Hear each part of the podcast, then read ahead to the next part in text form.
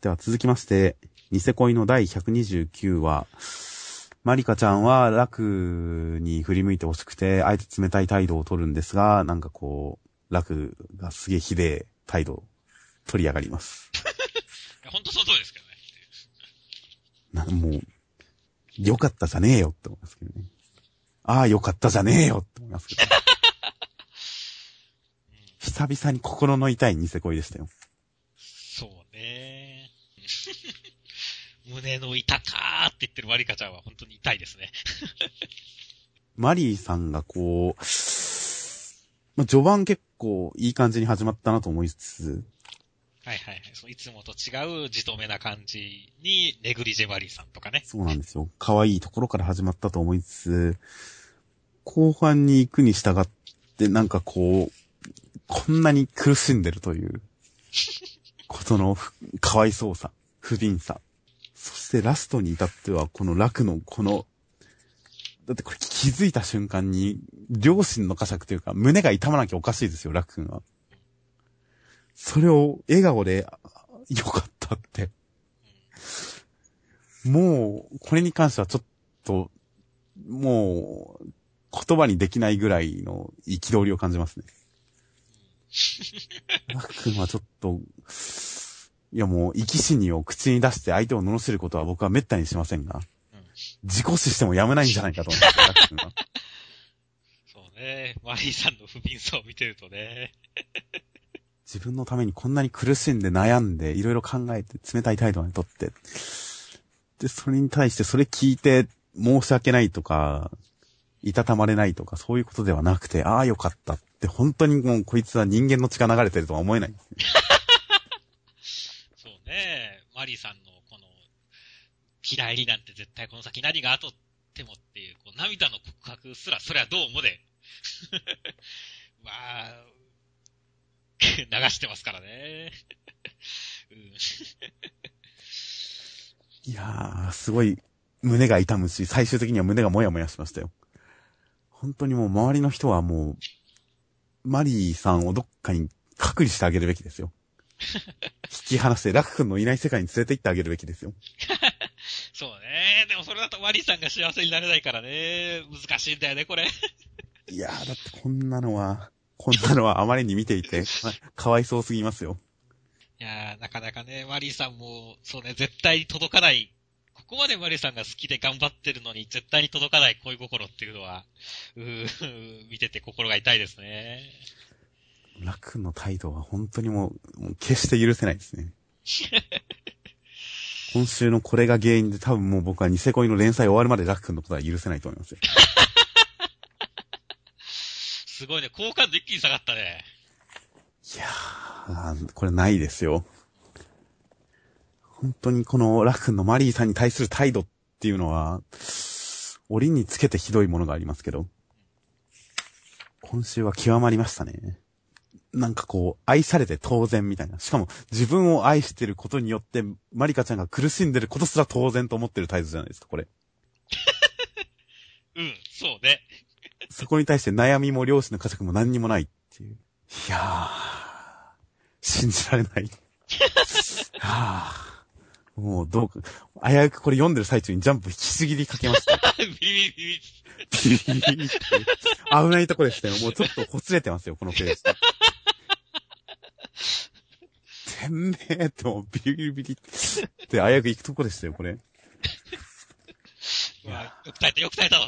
ガチャよく耐えた。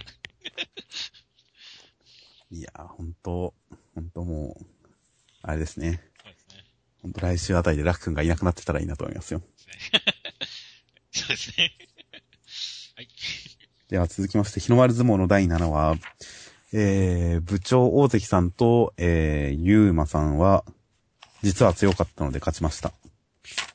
団体戦決勝、ただみつきさんのいるところ、石上高校と戦います。という展開でした。たかが1時間余りでカトンボを死に変える勝利とはそういうものよ、と、ハンマー裕次郎も言ってますから、ああ、なるほど。完全に、二人は生まれ変わりましたねっていう。でもこのアドバイス、始まる前に言っちゃダメだったんですかね。あれじゃないですかね。やっぱり、こう、俺、勝ちたいっていう気持ちがないと、ダメなんじゃないですかね、その、一回負けないと自分の欠点って分かんなかったりしますから、まあ、2敗した後に言うのは、2敗した、したんでしたっけ ?2 敗した後に言うのはどうかと思いますけども、1敗はしてからじゃないと、やっぱり、特にユーマさんなんか聞き入れなかったでしょうしっていう。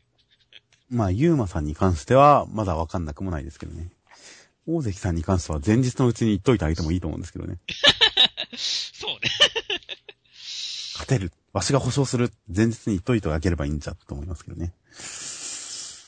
うん。まあでも、今週ね、ちゃんと大関さん、すごい凛々しくなりましたし、獅子になりましたよ、本当に。まあそうですね。勝利の味を知ったとき、部長の相撲は、体は、真に勝利を欲する、進化するんですよ。体はっていうこの一言入れなくてもいいんじゃって思いますけどね。でも細胞が喜んでるんですよ。だから、うおーっつって。まあまあまあ。部長の体が真に勝利を欲するものでは進化するっていう。進化したんですよ。体が欲しがっとるって話ですよ。この表現はどうだろうとちょっと思いましたが。でもこれ勝った瞬間の駒がないっていうのが結構、結構この相手を、まあ、尻餅つかせてるわけじゃないですか。決まり手何なのかわかんないですけど、僕レベルだと。そうだね。まあ、寄り切りか、よ、寄り倒し、押し倒しっていうところだと思いますけど。その倒す瞬間が見たかったですけどね。そうだね。気がついたらもう相手が倒れてて、ちょっとだけ物足りなかったですよ。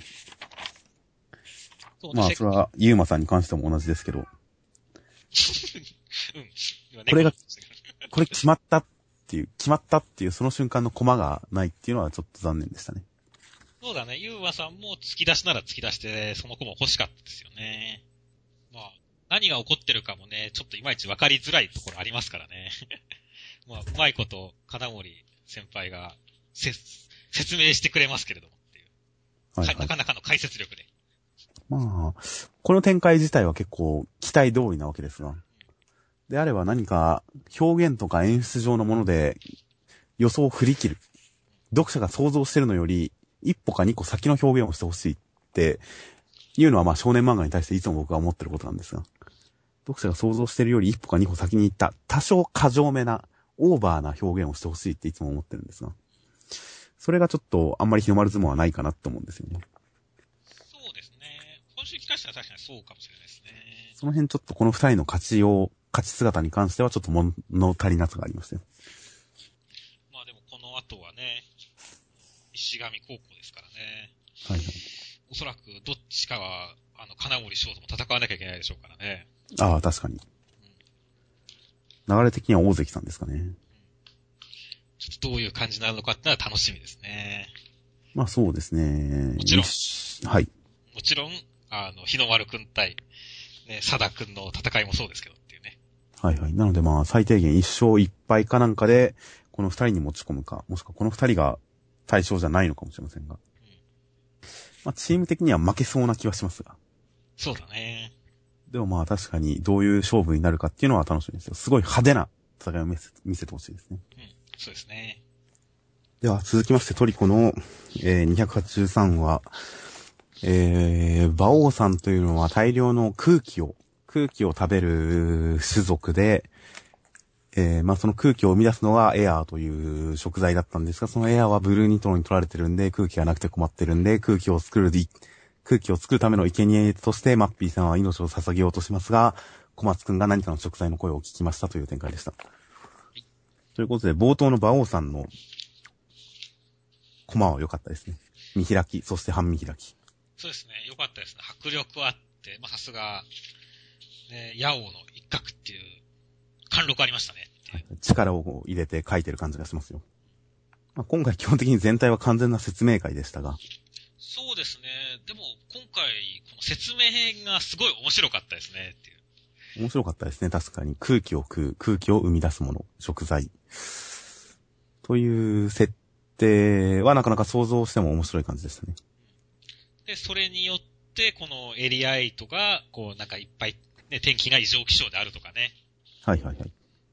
そしてさらに、その、エアっていう、その、まあアカシアのフルコースのサラダが、その空気に関係するものだったっていうところまで含めてね、はいはいはい。い一気にこう、まあ世界が一気に繋がる感じも含めて、いやーよくできてるなと思いましたね。まあそうですね。ヘラクレスがヘラクのレスっていう語源だっていうのは無理があると思いますけどね。こじつけにも程があるって思いましたけど。まあこれも間違った英語知識として、漫画で覚える間違った英語として子供に伝わっていくのかもしれませんけどね。いや、まあ、それはともかくとして、いい説明でしたよ。面白い解説会でしたよ。そうですね。ちゃんとこれで、マッピーさんの生贄の意味もちゃんと繋がりましたしねっていう。まあそうですね。単なる弱肉強食ともまた別違った感じで、理屈付けがされて、で、それに対して、えー、馬王と戦うのではなくて、小松くんというチートキャラが解決するという。すごいね、もう小松くんは何でもできるね。神だね。小松くんいれば何でも、なんとかなりますね、とりあえずは。うん。もうあいつ一人でいいんじゃないかな状態ですよ。まあ戦闘力がないんで、やっぱり連れは必要ですよ。ちゃんとした。ただまあ、困ったことは小松くんが解決してくれますからね。危ないことはトリコさん、困ったことは小松くんということで。いやまあ、小松くんが活躍するって結構読者的に気持ちいいものがありますからね。まあそうですね。小松くんは意外と、なんか、無双してもいいんですよ。はいはいはい。どんな場面でも。あの、何でしたっけ？始終が出てきた時に、解毒の団子をなんかすごい無茶な解決したじゃないですか、小松くん。そうだね。今まで誰もなんか調理法を改善できなかったものをわずか数時間だか数十分だかで見事に改善して、しかも味まで良くしたっていう。そうそうそう。あれくらいの、あれくらいの俺強えな無双展開をやってもいいんですよ、別に小松くんは。読者は気持ちいいんですよ、それ読んで。はいはいはい。そうで、だから一気にね、この、ヤオとかこの エリア8の問題を全部解決しちゃうからねっていう。すごいねーって言って。はいはい。救世主ですよ。ですよ。ということで意外とやっぱ解決する問題の規模もでかいですから。さっきも言ったように小松くんの解決、活躍っていうのは気持ちいいので、この規模の問題をどう解決するか。世界を救うレベルの感じになるんじゃないかっていうことで大変期待ですよ。楽しみですね。まあ、最終的にでもこれ、エアを再裁くっていう方になると、ブルーニトロとも今回は戦うんですかね。まあ、そうですね。ブルーニトロと戦わないとダメですよね、これは。なると、まあ、今回はバオさんともちょっとなんか小競り合いからはありそうですけれども、そのあたりも含めて楽しみですね。ああ、確かに。ブルーニトロ。この段階でブルーニトロと戦って、どうすんだろうって思ってましたけど、馬王さんが関わってくる。ある意味で、馬王さんが手助けしてくれるっていう展開があったら、この段階でブルーニトロと戦えてもおかしくないですもんね。変にインフレしたりはしないですもんね。確かに馬王さんがそのブルーニトロ戦に絡んでくるんであれば、なんか面白げな展開が見えてくる気がしますよ。なので、まあ、ひとまずは小松くんに、その次はエア争奪戦に期待とはい思います。では続きまして、織姫チャド参戦、急展開センターカラー、ブリーチでした。急展開。まあ、急展開でしたね。急展開ですよ。急展開でした。えー、ユーハバッハ様と、なんかナンバー2と石田くんは、えー、霊王宮に行ってしまいました。以上です。はい。あもう、ちゃんと織姫、ちゃんと参戦ということで、ほんと織姫のおっぱいでけえなっていうセンターからでしたね。そうですね、久々に、はっきりと拝ませ、拝ませてもらいましたね、先端からで。でかい説明不要っていう感じでしたね。そうですね。いやー、ほんとそうですね。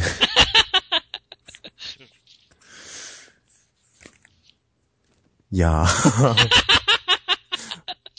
こんな、こんな展開になるとは思わなかったですよ。うん。いちごくんが降りてきた瞬間に、敵と完全な入れ違い、入れ違いって、そうだね。完全に入れ違っちゃったね。降りてきた意味は何だったんだっていう。しかもい、戻るのもやっぱり大変みたいですね。あっさり後をついていけるのかと思い思いましたが、決してそんなことはなく、浦原さんに手伝ってもらうしかないみたいですね。しかも少し時間がかかるかもしれないって言ってますからね。間抜け以外の何者でもないじゃないですか。ま あ、いや、本当に何しに来たんだっていう話ですよ。いやー、肩透かされましたね、今回は。そうね。これまた本当に、内郷くんの勝利は、また、は、半年くらい待たされるんですかね。いや、まあ、最終回だと思います。今回では、バーナーフィンガー4とレンジ君の戦いもこれ、果たしてちゃんと決着するのかどうか。そうね。ちょっとギャグ入ってきちゃったからね。まあ、これ、モヒカンに比べたら眉毛の方がはるかに理解できないですけど。そう、キレッキレのいい眉毛っていうことが。まあそうですね。このモヒカンいい髪型っていうのはまだ理解できますけど。この眉毛をいい眉毛っていうのは、これはちょっとレンジ君ほんと反省しなきゃダメですよね。敵にしか理解されないっていうね。相手の度量の広さに比べて、ケンレンジ君のこの度量の狭さ。いやー、ね、鶏って言っちゃって。本当ですよ。ね。この眉毛を認めてくれる人がいるのに、このモヒカンを認めないだなんて。すごい度量の差が出てますよ、ここで。やばいね、これはもう、バーナーフィンガー5でし、レジ君やられちゃうじゃないですか。確かに、こんだけ怒ってる割に4なんですよね。いやー、この二人の戦い、うーん、じっくり描いてくれるなら別に誰の戦いでもいいですよ。落ち着いてください。落ち着いてください、久保先生。ね、しかも2対1になってるしね。2対1になってますが、あれ、だって死神側の方が人数少なかったじゃないですか。確かに。なのにここで2対1ってことはどうするんですか？兄様5人くらいと戦うんじゃないですか。ああ、全然いけると思いますよ、兄様は。まあ、バーナー・フィンガンさんも正直、ルキアだけで倒せそうな気がしますけどね。そうね。ね、氷でね、そうです、そうです。絶対レートでなんとかなりそうな気がしますけど。そうです、そうです。まあ、そしたらもう本当に氷林丸の立場がなくなってしまいました。そうね。あんなに頑張ったのに、あっさり今でさえ、氷雪系最強って、もしかしてって思われてるところなのに、これでバーナー・フィンガーさんにルキアが勝っちゃったらもうどうしようもない言い訳ができなくなりますからね。ねえ、ルキアさんには氷雪系じゃなくて、まあ、温度下げる系ですから。うん氷じゃなまいですから。あとりあえず誰対誰であれ、落ち着いてバトルを描いてほしいですよ。僕は意外とブリーチのバトル好きなんですよ。ちゃんと描いてくれれば。そうですね。飛ばさないでくれれば。ちゃんと決着つけてほしいですね。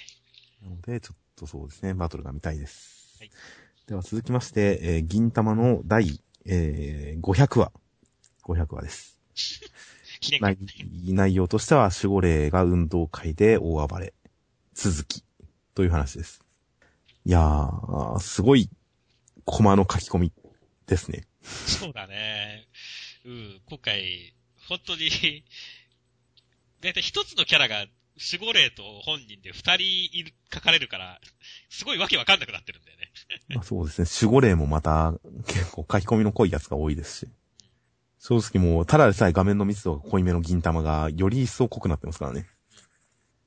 まあ、正直読みづらいレベルに達してましたけどね。そうね。とわかりづらいところも多かったしね。そうですね。まあ、単品のギャグで見ていくと、まあ、守護霊大喜利に関しては、と先週の銀さん神楽を超えるものはなかったですね。僕なかったです。の中では。いや、その、インパクトにしても、その、まあ、うまいっていう感じ？はいはいはい。そうです。なんか、い一応、特に神楽のある、ちあの、アルチュートの剣とかすごい上手かったじゃないですか。まあ、すごいひどかったですそう、ね。ひどい。ああいうのがちょっとなかったですね。予測の範囲内と言いますか。そうですね。まあ、あんまり守護霊大喜利もそれほどではなかったので。まあ、最後のカローラじゃない勝浦だはちょっとすごい強引すぎてちょっと笑っちゃいましたけどもね。この守護霊をすでにもう放棄した感じ。まあ確かに。多分、なんか、ちょうどテレビアニメ、ジョジョの奇妙な冒険、スターダストクルセイダーズで、ホイールオブフォーチュンが出てくる頃だから、カローラにしたんじゃないですか。基本今週読んでも、この守護霊ネタって、スタンドギャグ的な何かなのかなと思いましたんで。そうだね。あとは女神転生系だね。この合体する。ああ、合体事故は確かにそうですね。なのでまあ、これくらいスタンドを、スタンドバトルにしてしまうんであれば、はっきりなんか特殊能力つけてもいいと思いましたけどね。はいはいはいはい。何々をこうどうこうする能力みたいな感じで、その能力でボケる形にしてもいいのかなと思ったりするので、まあ、もう一発展ぐらいさせてくれてもいいかなと思います。そうですね。では続きまして、イリーガルレアの第21話、アクセルさんとロマンスさんは見事な連携プレイでフレアさんを、こう、拘束しました。そこに、ナイトメア、デルメザさんが訪れて、ナズナさんを捕まえてしまいましたという展開でした。はい。まあとりあえず前半は、ロマンスさん、アクセルさんの、まあ、連携プレイなんでしょうね。ロマンスさんがやむなく援護する中、アクセルさん悠々と歩いて一撃っていう。この連携の仕方はちょっと良かったですよ。ロマンスさんがアクセルさんの世話焼いてる感とか含めて良かったですよ。そうですね、アクセルさんは本当に、まあ、バカですからね。バカですし、まあそれも信頼のなせる技でもありますしね、きっと。その信頼に応えて、かつちょっと、この、出れる感じというか、さすがアクセル、その瞬間的なスピードパワー、僕も体が覚えてるなんてねっていう、この出れ感。もうまあ、いいかな、いい連携だったかなと思いますよ。あっさりはしてましたけど、まあいい連携連携かなとは思いましたよ。そうですね、連携自体は良かったですね。確かに、でも、あっさりしすぎなんですよね。まあフレアさんがちょっと存在感出さなすぎだろうとは思いましたね、ここに来て。うん、登場時のインパクトを捨て去るぐらいのあっさり感、あっさりしたやられ方でしたからね。そうね。その後何かを待っているようなって言われても、それを差し引いてもダメだよねっていう。そうですね。もうちょっとなんか印象に残るようなやられ方をしてほしかったですね。このフレイヤーさんがやられた時には、まあなんか理由としては、その後デルメザさんが出てくる以外にも、ちょっとやっぱ、あの、フレイヤーさん、あの、マーダックさんの真の姿に似てるって話があったわけじゃないですか。はいはい。意外ともしかしたら、この私の目の前で狩られるが良いっていうところも関しても、もしかしたらなんか、まだ、もうマーダックさんすごい別のところにいるじゃないですか。はいはい。だけど私の目の前でって言ってるっていうことは、もしかしたらフレイヤーさんなんか目が繋がってるとかなんか、そういうキャラなのかもしれませんけどね。ああ、そのために捕まったという。それは確かにあるかもしれないですね。なんか、てっきり私の目の前でって言うから、この後、ナズナさんを人質にアクセルたちをどっかに連れて行くっていう展開なのかと思いますけどね。闘技場みたいなところに。そはいはい。あそっちもありえますね。あ、そのためのナズナさん捕まえなのか。はいはいはいはいはい。まあわかりませんが。しかしまあ、デルメザさんどうでしたか？僕すっごい予想外のデザインだったんですけど、デルメザさん。ああ、確かにこんなになんか、なんかエキゾチックじゃなくて、何でしたっけ？オリエンタルな感じ。そうですね。あの、バラと蹄鉄の騎士って言ったじゃないですか。はいはいはい。だからてっきりなんか西洋甲冑で聖騎士で、なんか本当に、ヴァンパイアが悪で、その、それに対抗する正義の神の使者みたいな乗り方を思ったら、すげえ悪魔っぽいっていう。まあそうですね。またぎのお兄さんも、こっちの方が化け物じみてるって言ってますからね。まあ、またぎさんが解説してくれるっていうのは登場前の箔付けとして良かったと思いますけど、やっぱ第三者の解説っていうのは必要ですから。またぎさんうまい解説してくれたと思うんですが、その上でこの登場、この見せ方、デザイン。うーん。まあ、この一枚絵だけだとまだ何とも言えないですね、僕は。まあそうだね。ここからどういう演技をつけて、どういうアクションをするのかっていうところ次第かなという感じで。見た目だけで極端にかっこいいとか凝ってるとか、すごい予想外っていう印象までは至ってないので、ここからどう動くか、どういうキャラなのかっていうところに注目したいです。そうですね。一体何に乗ってるんだとかね。バックベアード様じゃないですか。このロリコンどもめですか。そうですね、ロリコンをにお消去するボールに乗ってるんじゃないですか、これは。なるほどで、ナズナさんはロリコンじゃないですよっていう。なので、そういえばこの漫画ロリコンがいないですね。そうだね。そう考えると、この、あの、毛の生えた玉。表面に毛の生えた玉。まあもしかしたらこれデルメアさんの股間にくっついてるかもしれない。それは衝撃的だね。タンタンタヌキの的な。それはすごい高かった。これじゃ毛かこの出て毛るの。ですよ。ひどい。すごいね。これはもう確かに悪夢だよ。ヴァンパイアの悪夢だよ、これはもう。確かに。股に巨大な玉、股についてる玉が巨大すぎて足が地面につかないっていう。そしたら、このデザインに対する見方、評価はちょっと反転しますよ。反転しますね。悪魔的なデザインですよ、これは。いやー、楽しみですね。そうですね来週これがどう動くのか楽しみですね。そうですね。では続きまして、こち亀の、えー、霧の中のアリアという、なんか、昔の東京にあったアリの町という町があって大変だったよみんな、という話でした。まあ、下町話でしたね。こち亀の。うーん、うんなんか、いい話風に、弱者が虐げられる話風に書いていますけど、なんか、あんまり見方が一方的すぎて、なんかちょっと怪しい感じがしちゃいますけどね。そうだね。東京都側には東京都側にも何かしらの正当な理由が本当はあったんじゃないかと思ったりもしますが、わかりませんが、調べないの、調べていないので。そうですね。まあちょっとなんか軽く政治色が出ちゃってるのは、こち亀っぽくないですね。うん、そうですね。この前半のちょっとなんかこう、イマジナリーフレンド的なところほうここはちょっとなんか、こう、自分の心にクスクス来た感じがあるんですけどもね。想像上の友達ですか？そうそう、想像上の友達ね。やっぱりそういうのって、結構手が出しにくいというかね、みんな知らない友達ってやっぱいるじゃないですか。いないっすか？いやまあ僕は明確にそういうのを作ってましたけど、はいはいはい。大人になってから思い出してっていう感じではないですね。意識的にやってたので。はいはいはいはい。そうですね、僕はもう、だから、僕の中だともう、意識的なのか無意識なのかわかんないけど、あれはイマジナリーフレンドだったのか、どうだったのか、自分でもいまいちもう判断がつかないっていう存在があったりしますからね、頭の中に。へーだからそういった意味では、なんか、そこら辺がなんか、実際そ、実在するのかしないのかっていうところをりょうさんが悩んで、探すっていう前半は結構ちょっとワクワクもしましたし、ちょっと、心に来る感じがあったんですよね。まあミスさんは子供の頃から変態で妄想癖があるから、変態のあるある現象なんじゃないですか？そう言われるとちょっとあれだな まあ今のは完全にレイコのセリフのトレースですが。いやいや、まあ本当その通りです。本当だよ。誰が妄想の変態だ、こらって。このレイコとのイチャつきはちょっと良かったですよ、りょうさん。まあそうだね。たまに見せるこの感じは好きですよ。まあ個人的にはストーリーとして追った場合に、なんか、最後いい話風にまとめてますけど、うーん、間が飛びすぎてていい話かどうかわからないっていう。子供の頃のりょうさんも特に何かしたってわけじゃないですからね。ちょっとふ雰囲気で、そう、雰囲気でごまかされた感じがすごいします。そうですね。うん、まあ、秋元先生何かこういう話を聞いて胸に迫ったんでしょうね。書きたくなったんでしょうね。会いたくなったんでしょうね。では続きまして読み切りです。唯一無二の世界観超絶ギャグルーキー、ケイブオブシャイン、双葉春先生。これで春と読むんですね。そうだね。というか、どこが、どこが名字で名前かわかんないですから、これ一塊でペンネームなんでしょうね。双葉春。とおそらくそうですよね。間にスペース挟んだりしてないですもんね。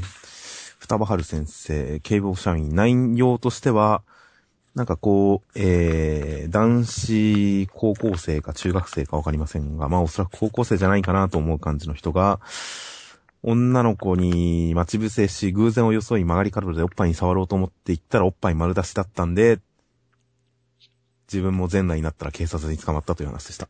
はい。正直、好きです。いや、僕もこのビッチ感すごい嫌いじゃないですよ。この嫌いではないです、僕。このい変なテンション。あと、おっぱい丸出し話っていうこの話自体、嫌いじゃないです。そうね、ツッコミ役が誰もいないっていう。いっぱい見えてる。ワーオっていう、そうです。そのテンション。そう、テンション、ここ押さえてる感じが。あと、この、羽が割ってるっていうね。そうですね。羽で隠すっていう。いやもう光渡しとかああいうのに比べたら全然もう洒落てますよ。されてるね。そして警察に見つかったりとかも含めて。いやー、なんか、こっちを連載してほしかったですね。短期連載。そうね。おー、ほんと、まあ、インパクトで乗り切った感じはあるけれども、いや嫌いじゃないよ、本当に。嫌いじゃないです。画力がさらに高まったらさらに面白くなる気もしますね。丁寧なコマ、うまいって思いますし、裸体もエロいと思いますけど、やっぱりなんか画風的にちょっと荒い目に描いてるじゃないですか。そうですね。これもっと全体的になんかこう、洗練されていくと、より一層ギャグとしても面白く読めるかもなって思いました。でもまあ、これでも十分面白いですけどね。この画、この画力でも。そうですね。なんで、まあ、だから、ほんと次作品楽しみですね。楽しみですね。また読みたいですよ。双葉春先生。ということで、双葉春先生、経由オブ社員大変面白かったです。そして大変エロさも感じました。エロスも感じました。大変ありがたかったです。はい。では続きまして、そ、えー、ソレイキ融合くん改め、飛び散れ融合くん。ということで、3号連続短期特別連載、反逆の第2弾、斜め上奇跡の融合ギャグ3、13ページでした。平成のブライカン、宮崎周平先生。まずは医者と動物を融合しました。そして次は、えー主婦と甲子園を融合しました。という話でした。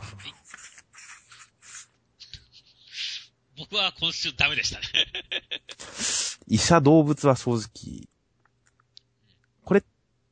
って最後のゴリラがじっと見つめてるっていうのはどういう意味だと思いましたか？えーメスなんじゃないですか？ゴリラがメスってことですか？ですかね。かもしれませんね。あと後半の主婦プラス甲子園、主婦かける甲子園に関しては、普通にこれ小回り漫画で読んだ方が面白いかなと思いました。そうだね。普通の小回りの漫画で読んだ方が主婦と甲子園の話は面白いかもなと思いました。なぜか紛れ込んだ主婦が試合に立たされ、一緒に敗戦して泣くという。そうね。ストーリー漫画にした方がいいと思いますね。ということで来週あたりでこの1ページ漫画の融合くんという形式をぶち壊すことを期待してますよ。そうですね。では続きまして、セルスシンフォニーの第19話、内容としては、えー、ジグくんが暴れるところに、ソーヤさんがやってきてジグくんの首をはねました。という話でした。いやはや、まあ、宗谷さんのところに一回ジグ君寄ってましたから、ああ、そういえば寄ってましたね。その伏線が回収されて、まあ、首ちょっぱっていうことですね。伏線回収は、します、伏線回収になってますかこれ。いや、一応、ほら、寄ってって、宗谷さんどうなったんだろうって、ちょっと思ってる部分もあったんで、はい。ああ、だからあそこのところで、きっとその、まあ、最終的に今そっちに行くよっていうメモがあることからも、あの、あそこで、宗谷さんに僕を殺してくださいっていう依頼をして、で、来たんだ、来て、行って、まあ、トロマさんのとこ来たんだろうなっていう、まあ、脳内変換にもありますけど。ああ、なるほど。依頼していた、ジュー君が。そしたら確かに、伏線回収の気がしますね。いや、行った時に、ジュー君に、そうやさん、あの、飛び方を知りたくなったらおいでって言って、ジュー君が言って、飛び方を教えてあげようか、的な、飛びて飛び方を知りたくなったのかい的な感じでなんか、迎え入れて、別れてたんで、そうやさんがジュー君に何か伝えたのかなと思ってたので、はいはいはいはい。その辺の伏線回収はまだかなと思ってたんですが、確かにあそこで、ジュー君が自分の暗殺依頼を出してたんであれば、なるほど。とは思いますね。まあ、きっとこの、ブレイドも、なんか、ブラックドラゴンの体でできた、ブラックドラゴンソードみたいなやつなんでしょうけど、はいはいはい。ブラックドラゴンの体を傷つけられるのは、ドラゴンだけだみたいなこと言ってますからね。完全に変異したブラックドラゴンの体を破壊できるのは、まだ完全に変異してないっていう可能性もありますけどね。ああ、そうですね。っていうか、社長がこの街に残ってたらなんとかなったんじゃないですかね。うん。この警察署長を別に助けに来なくても、あ、年ごと灰にしちゃうからダメだってことでしたっけ？なるほど。うん。まあ、なるほどそう考えると、やっぱドラゴンってそんな強くねえじゃんって言って終わりだからね。そうですね。ドラゴンが人間に勝てる要素何にもないですね。社長がいただけで、すでにもう問題なしでしたし。っていうか、社長に至っては都市の廃化っていうか、都市の被害を気にして戦うレベルの余裕があって作戦立ててますからね。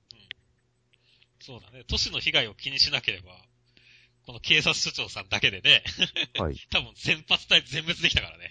全滅できたし、ジークも社長がなんとかできましたからね。む無謀な計画でしたね、ドラゴン側は。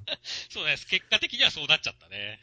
あっさりそのブラックドラゴンさんもソーヤさんに首跳ねられてるしねっていう。跳ねられましたしね。いや、まあ、今回一応トラマさんが主人公の話に、エピソード構成にはなってますが、やっぱトラマさんとジュー君の関係ですとか、トラマさんの葛藤、そしてジュー君がそこに対して抱く思いとか、その辺に関してもやっぱり全部、やっぱり現状のままだとやや描写不足な感じは残ってしまうので、なんか、うん、説明をされてる感は残りはしたんですよね。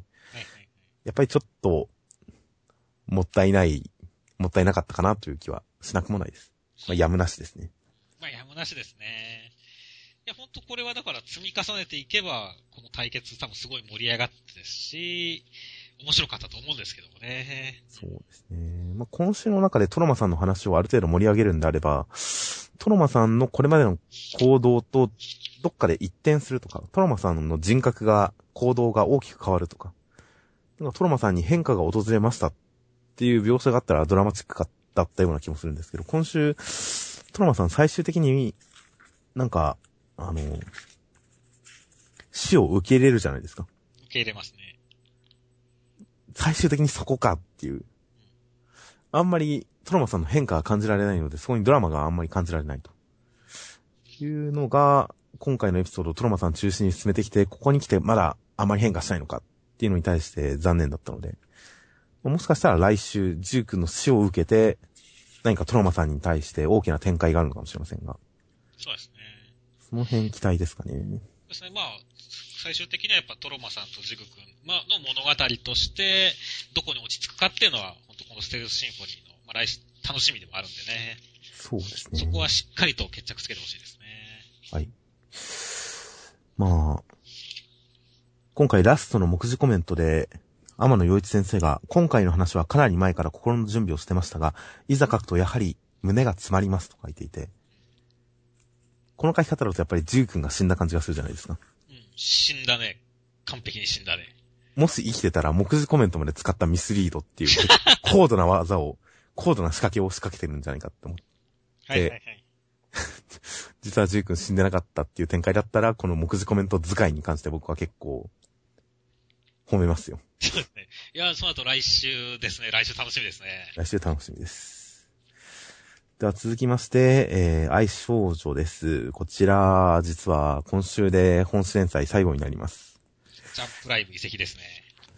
で内容としてはバージョン8.1ということで、えー、違いますね。バージョン 8.0i ということで、アイビスとデートしました。という展開でした。そうですね。もう、アイビスさんファン大歓喜のイメージビデオ会ですね。あー、なるほど。イメージビデオ。そうですね。イメージビデオっていうジャンルは近い気がしますね、これに。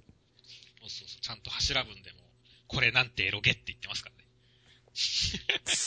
エロゲ的な見方はちょっとできなかったですけどね。そう、ちょっと違うよねっていう感じはありましたけど。どっか、単に僕はイメージビデオっていう感じでしたけどね。はいはい。その方がしっくりきます。まあ、公式がエロゲって使うんだって思ったけど。いや、ちゃんと伏せ字がしてありますから。そうですね。まあ、イメージビデオどうでしたか？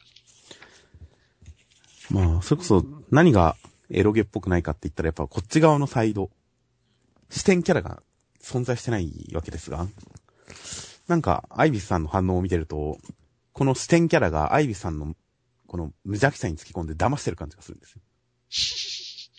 はいはいはいはいはい。そうね。せコスプレさせたりしてるからね。なんかこのバカを、バカな子を騙してることにする、対する罪悪感と、その騙してるこの視点キャラに重なれないことによるこいつに対する、ちょっと気持ち悪い感。こいつに重な、重なれたらまた別なんでしょうけど、この視点キャラにどうしても意識が重ねづらいので、あまりに姿がなさすぎるせいかもしれませんが、そのせいでなんかこの騙してることに対する気持ち悪さもありますし、ちょっと、まあイメージビデオとして見るのが確かに一番正しい気がしますね。まあでもイメージビデオにこう、完璧にこう自分を乗せたらもうそこはなんか確かにちょっと気持ち悪い感もあるけどね。あんまりこういう展開で主人公が能動的に動いちゃダメですよね。ダメだね。自動的に動いた方がいいと思うんですが。まあ、最後は読者が主人公ということだったんですね。そうですね。まあ、この漫画は結局、キャラが立ったのってアイビスさんぐらいでしたからね。そうだね。というか男キャラに限定して言えばキャラ立ったキャラいないですからね。そうね。思い出せないね、ちゃんと。陸戦さんの相手名前忘れたけど。がちょっとキャラ立ったくらいですかね。まあ、ギリギリそうですかね。昔、こう、えー、オムニバスラブコメというのでは、初恋リミテッドというラブコメオムニバスがありましたが、やっぱりオムニバスでラブコメやるって、すごい難しいんだと思うんですよ。そうだね。で、多分必要なのは、毎回それなりにクオリティの高いエピソードを立ち上げられる脚本力とか構成力だと思うんですよ。そのキャラクターで引っ張れないわけですから、キャラクターとか限定したこの、なんでしょう、シチュエーション単体であまり引っ張れない気がするので、オムニバスにしちゃうと。一話一話、脚本をこう、高度にまとめられる能力が求められる気がするんですが、その点で言うとやっぱ、高山先生がこの形式を選んだのはちょっと、質にそぐわない感じになったんじゃないかなとは思うんですよね。そうですね。うん。キャラを大事にしていく作品の方があったと思いますからね。やっぱ普通にハーレムもので良かったと思うんですよね。高山先生がやるんなら。そうですね。うん、そっちの方が良かったと思いますね。まあ、とりあえず今回これで終了して、本誌連載終了して、えー、終了はするんですが、ジャンプライブに移籍したら、まあ、ジャンプライブで読みますよ。ということで、なんか、そうですね。まあ、愛少女について語りたくなったら後でまた撮りましょう。そうですね。まあ、僕は最後に言いたいこととしては、アイビスさん、そこにアホ毛はないだろうっていうことですかね。あー、確かに。この毛はずっと不自然でしたね。え えー、って思ったしかね。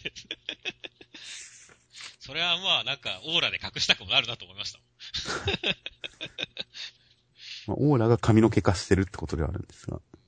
そこだけで。まあちょっと痛かったですね。そうですね。まあ、なんか、こっちをったろうとしても愚痴っぽくなりそうな気もするので。まあ、今回珍しくもしかしたら、遺跡扱いということで打ち切り追悼企画はやらないかもしれません。はい。更新なかったら、やらなかったということです。そうです。では最後に、目次コメントは何かありましたか？岸本先生の今更アシスタントとうんこ味のカレーとカレー味のうんこどっちが、まあ、しか真剣に議論っていうところですかね。今更ですね。本当に今更だよね。まあこれは永遠の課題ではあるんだろうけれどもっていう。ちなみにミスさんはどっちですか？え僕ですか？僕は、はいあの、うんこ味のカレーですよ。おう僕は、誰のうんこかによります。やべえ、それすげえ変態の高え。まあ、うん。これは本心ではありますけど、元ネタは伊集院光さんのラジオのネタ投稿コーナーの文章ですけどね。はいはい。うんこ味のカレーの味と、うんこ味のカレーとカレー味のうんこどっちがいい？え、それ誰のうんこっていう。誰のうんこかによるっていう、そういうネタ投稿があったんで、それに感心して僕は全くその通りだと思いましたね。はいはいはいはいはい。おお。まあでも一つの究極の回が得得られたね。まあそうですね。誰のかわかんなかったら僕もうんこ味のカレーですよ。まあ成分によりますけどね。その害がないならカレー、うんこ味でもいいですよ。体に害がないのなら。まずいだけなら別に問題ないです。まずいだけならこういうもんだと思え、こう思えばいいからねっていう。はいはいはい。そうですね。まあ、愛少女の高山敏則先生、ジャンプで連載夢心地でした。皆様に感謝です。次も頑張りますぞ、年のり。ということで、次、どういう形になるのかわかりませんが。うん。高山先生、別になんか、題材が合えば、面白い漫画と書けそうな気もするんですけどね。いけると思いますね。その愛少、これからジャンプライブで連載する作品に言うのもあれですけど、愛少女は題材が合ってなかったような気がするんですよね。そうね。普通に、だから女の子を可愛く描けてますし、の魅力的なキャラを作るのは結構いける気がするんですよね。ハマれば。うん、つまり、もっと長いスパンで考えていけばねっていう。はいはいはい。まあ、アイビスさんいいキャラだと思いましたしね。そうそうそう。うん、何か、まあ、また別の作品、別のパターンの作品読んでみたいです、高山先生。違い作に行きたいです。いや、まあ、ジャンプライブでやるんですが、愛少女。そうだね。では来週は、えー、切り開く、切り開くは己の手、駆け上がるは己の足、土球新、土球少年ツイムタン新連載第2弾。関東から54ページ。三つ首コンドル、石山良先生。魔女の宝をめぐる盗賊マシュマロの冒険譚。ということで、読み切りで一度掲載された三つ首コンドルが、新連載です。そうですね。あとは、えー、来週、シュージャン、サッカーのコーナー、シュージャン番外編、ブラジルナウ、村瀬勝利先生が描くブラジル取材記漫画が載ります。こちらジャンプライブで連載してたものがあるんですが、それと一緒ですかね、中身は。そうですね。うん。結構面白かったですよ。はいはいはい。ジャンプライブで連載していたブラジル取材漫画。そしてちょうど、うん、ワールドカップの決勝も7月14日朝なんで、タイムリーなんじゃないですかね。ちょうど優勝決まってますしっていう。はいはい。やや遅れてる感じはありますね、だとしたら。あとは新連載第2回センターカラー大蔵25ページ、僕のヒーローアカデミア、ヒーローになれるその真意とは一体。あとセンターカラーは、えー、お台場新大陸コロ先生ショップ開店直線センターから暗殺教室。お台場新大陸コロ先生ショップが開店するんですね。おー、一体どんなグッズが売られるんですかね。まあ、コロ先生グッズがいっぱい売ってるんでしょうね、きっと。グッズがしやすいですからね、コロ先生。まあ、しやすいですね。水枕とかね。はいはいはい。食べ物にもしやすいですしね。コロ先生の食種焼きとかね。ああ、そうですね。刺身とかですね。コロ先生の刺身とか。あとまあ丸い食べ物に顔つければ全部コロ先生になりますからね。なりますね。ということで、コロ先生ショップ開店直前センターから、もう一つは第2回レシピ選手権発表記念センターから直撃の相馬。ああ、レシピ選手権第2回やってたんですね。ごめん、全然気がつかなかった。そう、やったんだ。発表、発表があるそうです。第1回の料理結局それは作ってないですね。はいはいはい。そうだね、三種、なん、三、なんとかの三種丼みたいな感じだったよね。もし、家にある食材だけで作れるようだったら作りたいと思います。それ結構難しいんじゃないかな。買ってくるほどの気力が湧かない可能性が高いので、もし家にある食材だけで作れそうだったら作ります。あとは、3号連続超短期連載、追憶の第3弾、斜め上奇跡の科学館のギャグ13ページ、それ池融合くんの第3回が載ります。ということで、来週は週刊少年ジャンプ33特大号、4月14日月曜日発売255円となっております。では、お疲れ様でした。お疲れ様でした。